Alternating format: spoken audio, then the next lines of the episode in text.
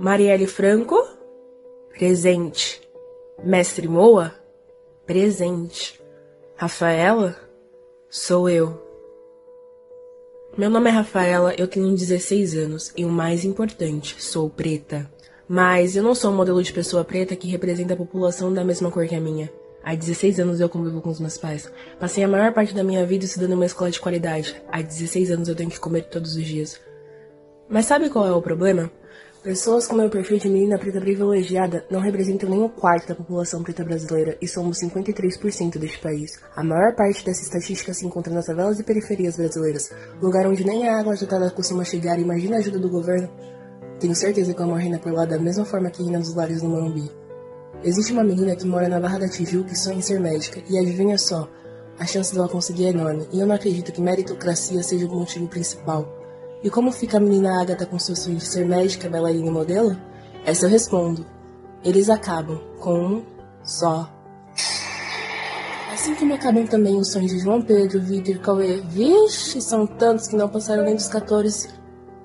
Isso se chama genocídio. Algumas mães pensam no presente de Natal que deram para os filhos, outras pensam se terá algo que comer no dia 25. 60% dos jovens de periferia sem antecedentes criminais já sofreram violência policial.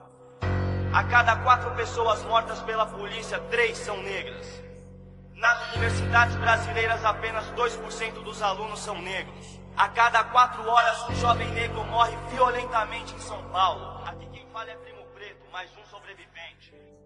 Não esquece o RG. A mãe lembra o filho toda vez que sai de casa, pois ela sabe que vive em um país no qual seu filho corre o risco de não voltar. Tudo por causa de um. A cada 23 minutos no Brasil, uma mãe preta chora por ter perdido seu filho. A cada 23 minutos, sonhos pretos são destruídos. Racionais disse: os próprios pretos não estão nem aí com isso, não.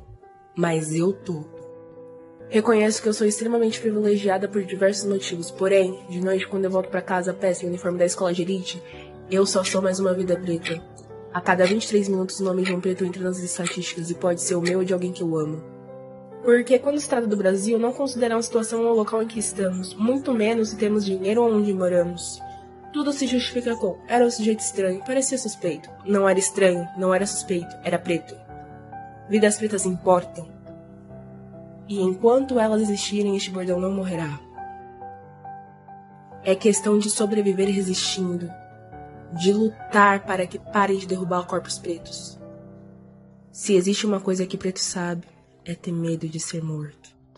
A carne mais barata do mercado é a carne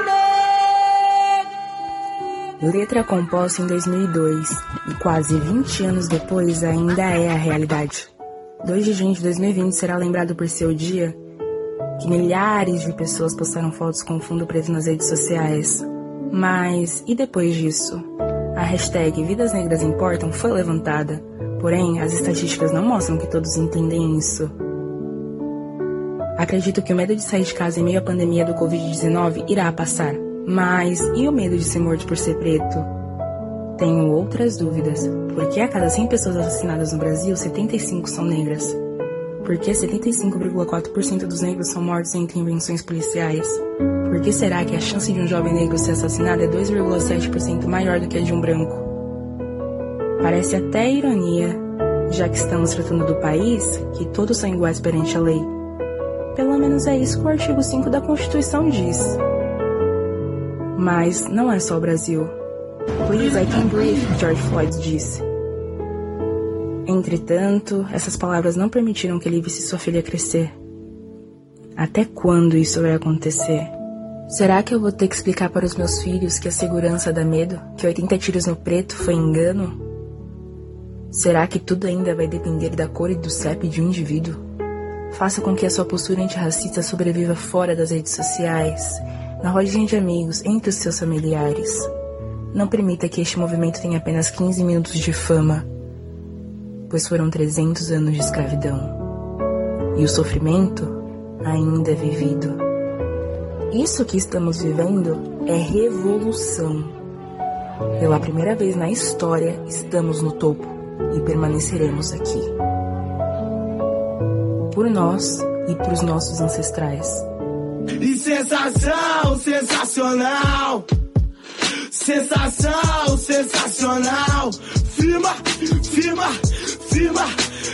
Fogo nos racistas!